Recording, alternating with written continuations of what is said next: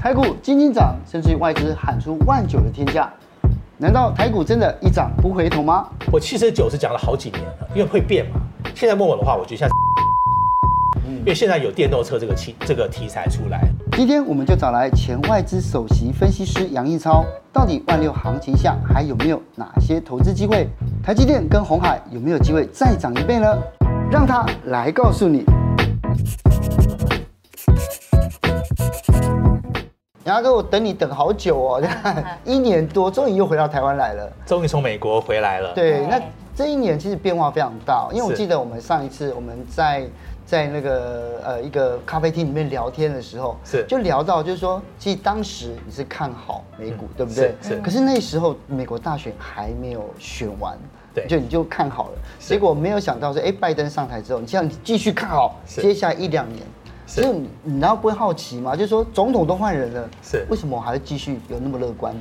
是，我觉得美股或全球股市好很大的原因就是热钱太多。嗯，你知道因为疫情的关系，对，或者是低利率的关系，美国一直在乱印钞票、乱撒钱。嗯，对，热钱多了，没有地方跑，就是股市跟房市。嗯、是，所以我觉得大环境对股市跟房市是很有帮助，尤其是股市。所以才对美股这么乐观。那你也知道，去年其实涨了还不还蛮不不少的。对，而且其实它股票涨的话，也不都涨，是分不同块。所以你看很多像科技股涨最多，因为疫情的关系，COVID 的关系，很多人在家不能上班，远距教学、远距上班，所以很多科技股啊，什么航运股啊。或者亚马逊这种就是可以网上购物都涨了很多，是基本来讲，我对股市还是蛮乐观的。是因为其实，在美美，我觉得美国股市里面给我们感觉就是说，只要美国股市涨，全世界的的这个经济状况也不会太差。没错。可是美股能够涨到多少？好，那你问我的话，我觉得像台湾人喜欢打棒球，嗯，我觉得现在股市有点像差不多第八局了。哦，第八局了，就是还有，不过不多了。哦，这样可能就就听得懂了。对，因为我觉得现在股市绝对是泡沫，涨太多了。是，只问你说泡沫还是会涨。对啊，泡沫只是说你不知道不知道哪时候会破。对，所以我现在开始会建议大家说，今年股市我觉得会赚，只是赚的可能没那么多，而重点是说开始要。准备了，就说已经到八局下半了，嗯，第九局再小赚一点，就慢慢准备要退场了。是，所以已经要开始准备布局退场了。要准备了，因为我们其实我们涨了很多年了。哦，我记得从一六年的时候，川普当选的时候就说是泡沫，讲那么多年了。而且那时候他他一直他一直引以为傲，就是说他当总统的时候，股票一直往上涨，除了 COVID-19 以外嘛，对，对不对？因为川普他是生意人，他就想把股市搞起来。所以的话，就还怎么减税啊，很多措施，什么低利息都是嘛。嗯。所以川普他四年是加力的去加股市，那最近 COVID nineteen 就是乱印钞票，所以我觉得其实涨了一段子了，然后。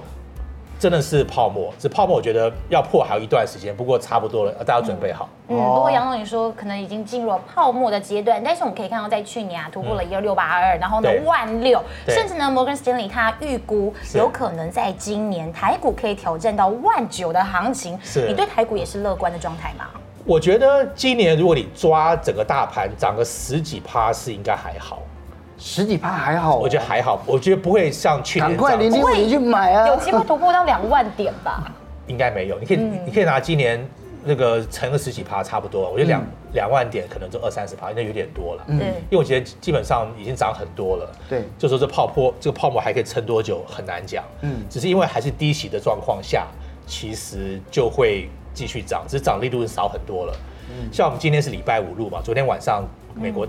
有点大跌，就是因为说大家已经开始有点怕了，就加税，对，就是加税，所以很多讯息慢慢出来了，所以大家觉得快结束了。嗯，因为股市是往前看的东西，是，所以我们像股市涨是反映 COVID 之后大家回来消费呀，什么旅游，这些反已经在反映那些事情了。对，所以你看看，连 COVID 那么严重的时候，股市在涨，它股涨不是现在，因为现在经济很差，涨的是以后的。今年我觉得还是会涨，我觉得十几趴就不错了，是。二三十趴是很难的事情。对，因为我记得啊，是在在美股里面，美股美国市场里面，在一九九一年之后，曾经有一个 party 的的荣景市场，对不对？对。因为那时候，哎，大概自由世界、资本世界打败了共产主义，所以全世界的经济好了一段子。那这一阵子是因为 COVID，所以我们台股也算是算是一个 party 嘛，对不对？对。对这个 party 什么时候会结束？有什么警讯吗？有，其实你讲的非常好。那个，其实那个子欣，我记得我们那个经过好几次股灾了，对对对，对不对？呃，九七年亚洲金融风暴，对，两千年科技泡沫，嗯，零八年次贷风暴，所以我们有点过啦，有一些年纪的人，经过好几，很难过，不知道为什么。好，所以现在很多年轻人，我们大家可能提到，年轻人现在不懂，就是有句话叫什么“初生之犊不怕不畏虎”，对，就这个意思。他们就像我二十年前一样，那时候不懂乱冲乱冲，其实是蛮危险。我们是被烫过很多次。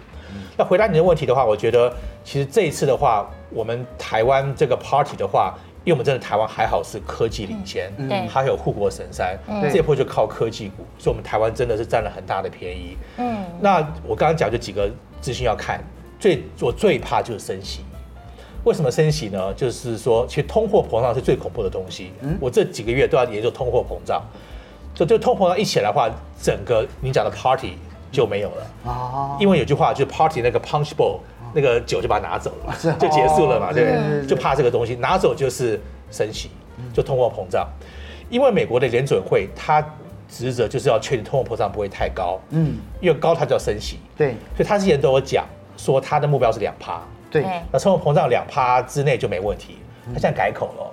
他两趴之上也还好，对，他改口了，是。他还好，意思说短暂可以，因为他也不敢升息，对，所以他会等到最后一刻才升息，嗯，所以对我来讲，我看到通货膨胀两趴就要跑了，哦，因为他迟早会升息，他只是要再撑久一点，所以对我来讲，看通货膨胀，因为升息就已经来不及了，对，通膨是。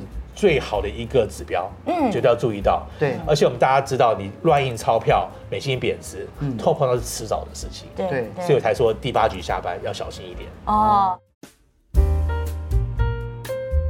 在杨总刚刚有说看通货膨胀是一个指标，但是呢，你刚刚也有提到说台股的 party 里面是有几只在撑，包括了台积电。那我们来看看哦，其实呢，外资啊对于台积电的目标价真的一直在调升，像是在二零二零年，哇，这台积电呢已经涨到六百多块了，然后可以看到现在呢，其实外资预估八百到一千呢。那外资这么乐观，可是来看看在一月二十二号的时候，结果呢，外资他们是大砍了六点一万张，就是在股价最高的隔天，他们疯狂。到货，所以我就很好奇啦。像张忠谋之前讲，如果你想买台积电，每一天都是好的买点。但是现在的台积电到底它是被高估还是低估？我现在该不该进场？对于我们这种散户来说，现在算是一个甜蜜买点的时候。这个比喻声还要抖，你知道吗？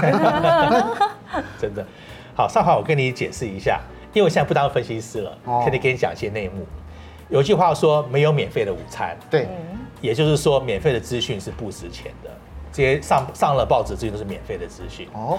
因为我们分析师写报告，我们写报告不是给散户看的，是给那个机构看的。你对，您就很清楚，给机构看，因为他们是我们客户嘛，他们付钱给我，所以我们给他们看，他们都进场了，报纸才写出来。对，所以你们看的是二手消息，是你们是帮人家抬轿子，所以外资在到货啦。你看不是很清楚吗？就是，呃，有一句话叫什么？观听其言，观其行。对对。动作比较重要嘛，嗯，所以很多我不是说目标价不对，我说你们看的都已经是二手消息了，而且都是慢的消息，哦，所以的话，真的免费资讯真的要小心一点，嗯，而且真的我们写报告是给机构投资者看的，是。第一点。第二点的话就是说，股市就我刚刚讲的，泡沫是有，不还是会涨，所以我现在建议说，你不要全部跑掉，你是慢慢减码。嗯，打比方来讲，像之前我可能股票占我全部的资产百分之七十，哦，减到六十，减到五十，现在减到四十，嗯，多少有一点，越来越少。就像您如果赚钱的话，就是可以慢慢出场，不用因因为全部卖掉的话，你看它涨也是蛮不高兴的嘛，嗯、对，慢慢就不要贪心，赚点钱，放了它继续涨，再赚点钱进来，这样的话就第八局、第九局准备好了，万一真的崩下来，赚的钱已经拿走了，对，所以这样也不会太痛。所以我觉得就是说。股市要小心一点。那回到你看张忠谋的问题，这个我稍微解释一下。好的股票是永远贵的。对。OK，所以张忠谋讲的话没有错。台积电是可以买，只是你要知道说你现在买的价钱是两年后的价钱。两年后的价钱？对，就是两年后涨的价钱。所以你现在买绝对是超贵。对。所以你要抱两年后就会涨回去。是。我我我跟你讲一个有一个研究，美国最大的一个投资机构叫 Capital。嗯。可能没有听过，就很大。他知道，他念书的时候有念到。最大折机构，像最近不是有个很很有名叫 Ray Dalio 桥水基金嘛，嗯、对不对、嗯、？Bridgewater，有些大家没听过啊，他是最近才曝光的，很多很大的是没有听过的。好，讲回了 Capital，因为 Bridgewater 它是所谓的 Hedge Fund，Capital 是 Long Fund，嗯，就是像 Fidelity 一样。嗯、Capital 他做了一个研究，他看二十年的股市，嗯，你就买大盘哦。我我我我考各位，我考两位一下，二十年股市。有两个人，A 先生跟 B 先生。哦。A 先生每年放一万块，二十年哦。他呃是巴菲特，嗯，每年都是最低点进场。对。二十年，对不对？是。OK，买二十年，嗯他会赚一笔钱嘛？嗯。OK。B 先生是最衰的，嗯，他每一年是最高点进场，哦，也是买二十年。是。好，那我就考你一下，你觉得 A 先生这二十年每年最低哦，都最准进场二十年，他二十年平均一年赚几趴？你猜一下，几趴哦？平均一年可以赚几趴？我认为大概百分之三十五已经很多了。平均嘛，平均每年嘛，不是加起来平均。您觉得呢？五十。好，呃，九趴。九趴而已。对，九趴不少，每年平均九趴。对对对。因为这二十年有经过两千年泡沫嘛，啊，零八年那个金融风暴。哦。所以我知道二十年是包括上上下下，不是很好的二十年，就平均二十年。是九趴。九趴。其实对我来讲，九趴大盘。那买在高点的那位毕先生呢？就想考，对，我想考二位，你们觉得毕先生这二十年毕先生就是蔡尚华，我真的每次买在高点啊，买在高点，他应该赔吧？对，你觉得他赔多少？就是他也是一样，二十年，每一年是买最高点，然后就二十年，应该是九八到零八吧，九八零八，九八到一八啦，所以是二十年，所以包括两千年泡沫，不包括零八年。对，应该九八到都买到最高点，对，那零八那年就破产了，所以就结束了，后面就没人买了，是吧？因为没跌到你还有啊，就就每年投一万块，每年买最高点二十年，我认为还有赚五趴，四趴到五趴，您觉得呢？我觉得是赔钱吧，赔赔赔。赔这个，是，所以你认为是赔的？泽庆讲的对，真的赚六趴，为什么？那根本没差啊，那在买什么？重重点就在这里，最厉害赚九趴，最烂赚六趴。我想重点就是说，你买股票重点就是买，你不要不要等时机点，因为你永远要等的啦，就买就对了。因为你永远抓不到最高，永远抓到最低，永远抓不到。所以我投资的建议一直说，就是说你投资的策略最重要。你要找 timing，找时间点挑股票是很难而且不可能的事情。是，所以这个研究就表示说，你只要买。纪律，纪律，然后长期，嗯，就没问题。所以是买长期，它一定会稳定赚钱的好股票嘛？对，它买高过低都没关系，像台积电这种，就是最好就是要买 ETF，是，因为买大盘。其实我前几天跟朋友聊天，我就开玩笑，他是挑股票的，我就说你是巴菲特，你挑股票。我呢，我是巴菲特老婆，我不知道你知不知道，巴菲特遗嘱有写，挑巴菲特就好了。对，因为 巴菲特，因为巴菲特他就是说，他哪天万一挂了，他老婆不懂嘛，他就老婆买 ETF。哦，所以会挑股的当巴菲特，我宁愿当巴菲特的老婆，我就挑 ETF，就回答你的问题。我想当一巴菲特的干儿子，更好。你怎么可以讲这种话？对不起，我气。好不符合你为人的气质哦。但杨董，我想问你哦，就是那我们如果我想当巴菲特，我想挑到好股票，那现在台积电外资预估今年的 EPS 应该会有二十三块，所以对我们来说，什么时候算是甜蜜买点？好。我觉得台积电长期是可以买，嗯，那怎么买呢？如果你还没有买的话，有一个方法叫呃 dollar cost averaging，哦，中文是不是叫什么分批分量？就是基本上你把钱分十二，分十二段，每个月买一个，哦，或两年就是分批进场，是。分进场的话，你就等于是你平均的成本嘛，你上上下下你很难抓最低抓最高，对，万一你你买的跌不是很偶嘛，你就分批进场最安全。那台积电是好股票没问题。因为台积电的话，我跟各位两位解释一下半导体的状况。半导体这个产业基本上这两年都已经定了。哦，就是说你你的，因为你盖个厂要一两年时间，对，所以你不可能扩产的，对，你单子也下去了，也不可能会变，嗯，所以最近说什么车用晶片差的是根本是，其实我觉得没差耶，我自己是觉得那个就是只是嚷嚷而已啊，对啊，不可能的事情，因为已经排好了。不可能，只是你不能说 no，我就给他听他们高兴一下，是不可能。就是这一两年的产能都排好，都排好了。嗯，所以你刚刚说 EPS 估，其实也没有什么需要估的，都已经已经在那里。哦，早就有了。对，这两年是不会动的。嗯，所以只有这两年很稳的。我们现在想的是两年之后的事情。对，像什么盖厂啊，什么七纳米啊，五纳米，基本上，嗯，所以这两年不会动。所以台积电的话，我是很有信心。我之前在另外一个节目有讲到，有人问我说，我们大陆要几年可以赶上台湾的半导体？大陆大陆也在这些年赶上来嘛，对不对？那因为大陆有什么中芯半导体啊，对，那时候我说五到十年才赶得上，我认为是三到五年这样子。我我认五到十年，然后被被骂到臭头，因为大陆很多网友就骂到臭头。嗯后来那是可能一年前讲的，后来你看现在出来都是五到十年，而且最近我碰到台积电高层，很高很高的高层，不讲名字了，他说二十三十年。二十三十年，真的，就是所以你对台积电非常的乐观哦。但是但是杨董，我想请问你，因为我最近看到了一些新闻，比如说像是美国拜登上任之后呢，其实美国有一些半导体的大厂，比如像 Intel 啊、高通啊、AMD 啊，他们都希望说政府可以给一些，比如这个租税上面或者是一些补助。然后拜登也的确会有这样的一个政策。另外像是欧盟有十七个国家，他们也要凑一个五兆台币的资金，要研发这个二奈米制程。是，而且呢，这件事情就等于有欧美的夹击，对于台积电来说，未来还有二三十年的时间这么乐观吗？二三十年我觉得有点夸张。到内部讲，我觉得五到十年不是问题。嗯，好，我跟各位解释为什么。呃，做半导体有三大障碍，其实蛮复杂的产业啦。因为之前刚好大学我是教半导体的，哦，那我在 IBM 晶圆厂也做过。呃，晶圆厂做晶片有三大关卡。嗯，第一大关卡就是所谓的软件。软件，软件就是像我们的联发科做 IC 设计嘛。你设计的时候，你要软件才设计得出来。嗯，有点像我们电脑，电脑里面有那微软的视窗，你不能跑的嘛。你光一体没有，你要软件设计软件，就三家才有。嗯，实际上都是美国公司。那有一家是卖给德国了，不还是西方的。嗯，所以你没有软件就不用做了。哦，第一个软件做出来呢，第二部分就是器材。器材对器材，大家最清楚就是紫紫光嘛，那个 ASML 对，那个光刻机最最清楚。只是问题说，器材不是一一架，有三百多道手续。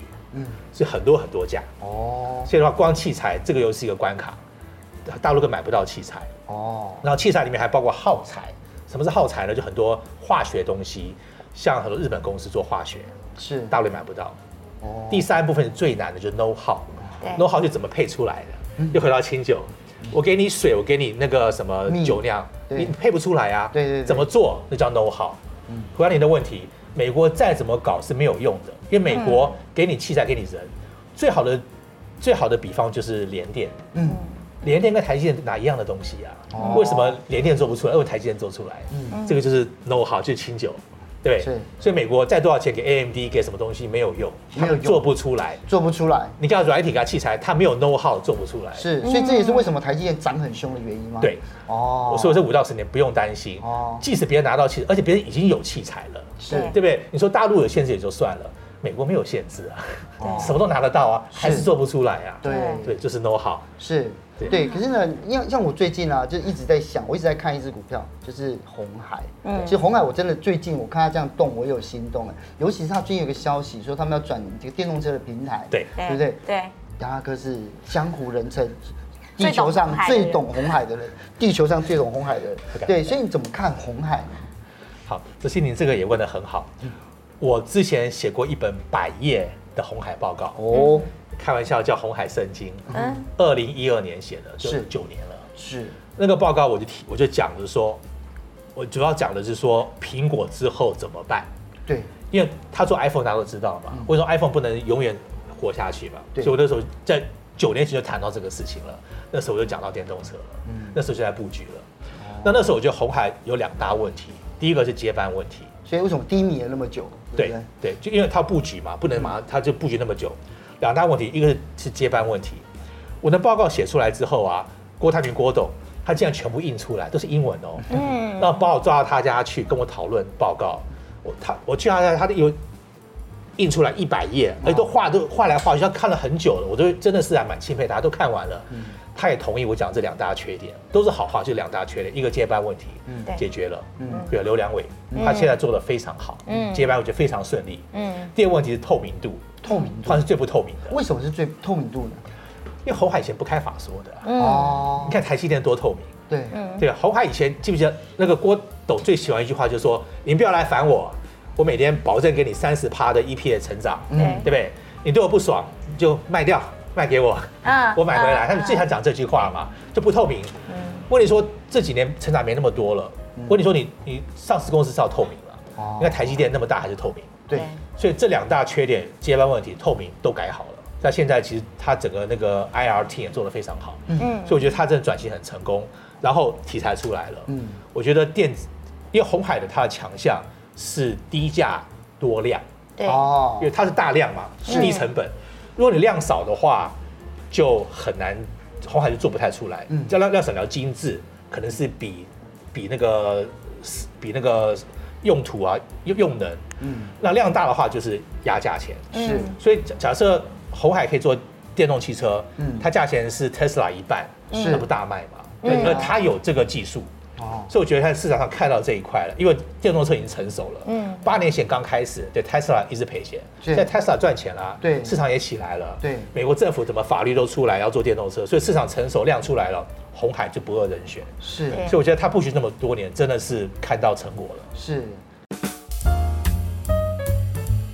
对，因为我前几天我听我朋友讲说，他在挪威，他在挪威跟瑞典，他在街上看哦，三分之一的车是特泰是那个特斯拉，对，我觉得很夸张哎，也就是说，其实从北方一直的国家一直往南，他们电动车的使用率他们比较高，对，然后也往赤道越来越低，对，所以电动车市场后市是非常的大，对。可是我我刚刚讲到，就刚才应该说杨总讲到说，电动车呃，因为红海做这一块，所以他可能他接下来我们可以来观望一下嘛，是，跟哪一些财报的指标？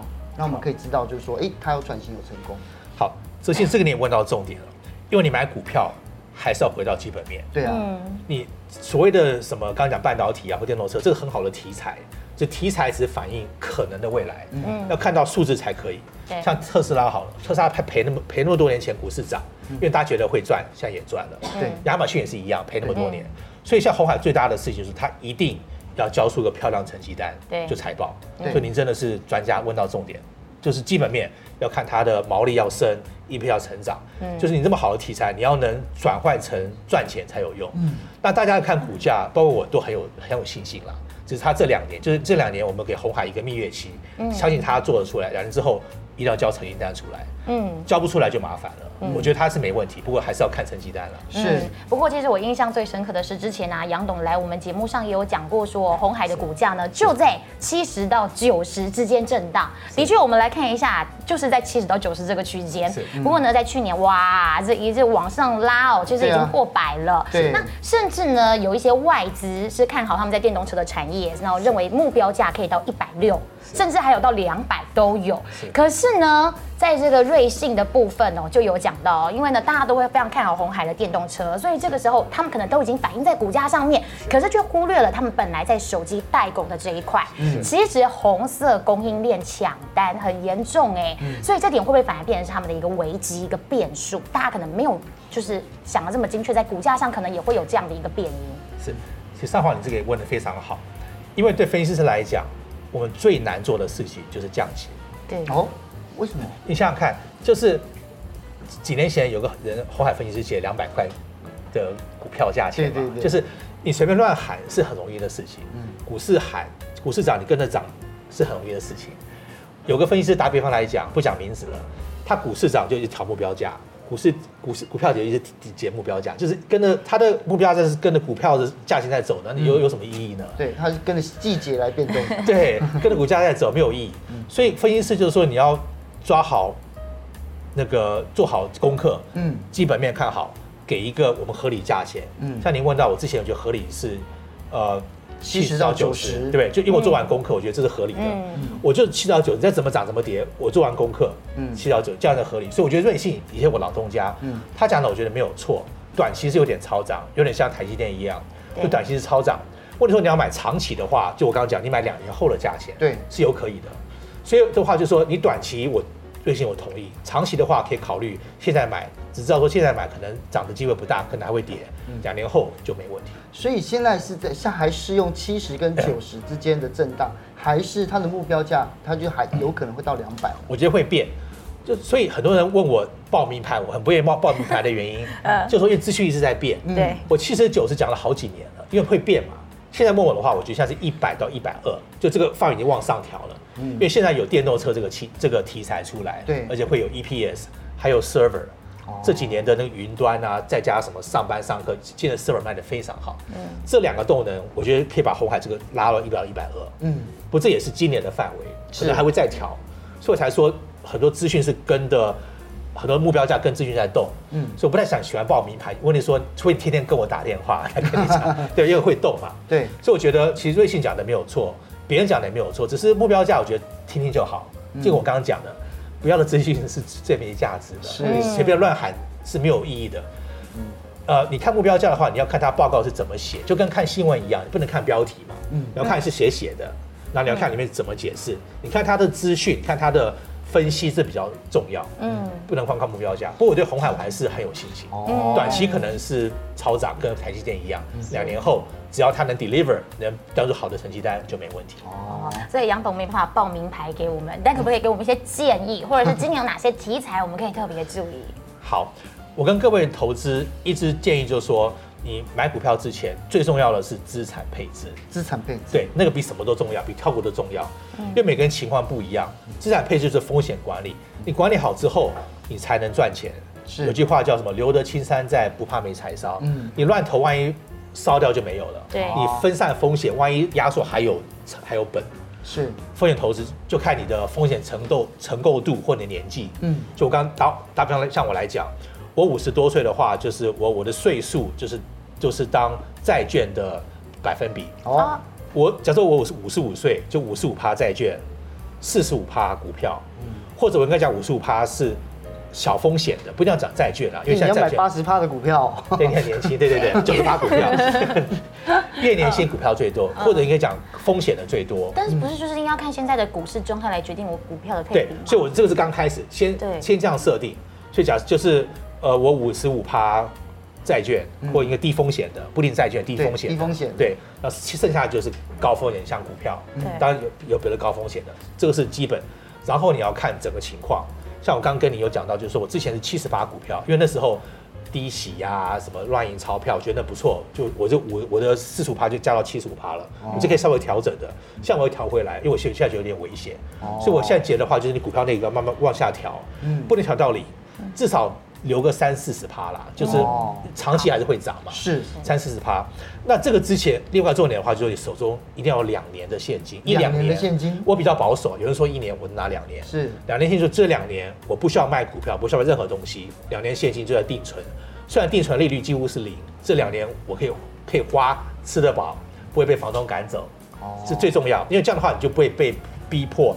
在低低潮卖股票是两年现金没问题，剩下就去投资组合，不管是高风险低风险，那股票多少也有一点，因为会涨，只是你要越来越少。嗯，那可以考虑买什么黄金避险啊，甚至比特币。我知道比特币涨很多，就是就是分散分散风险，或者房地产，或者 commodity，像什么石油，就是重点是分散风险。是那不同市场的股市，美国可以，台湾可以，大陆可以。哦，对了，分散风险最安全的话，只要有本在。我宁愿少少赚一点，嗯，然后可以持久的过安稳的生活，是。是比较希望这样子。哦，来，今天谢谢杨总今天来跟我们分享，就谢谢谢谢谢谢你的清酒，这个很棒的清酒。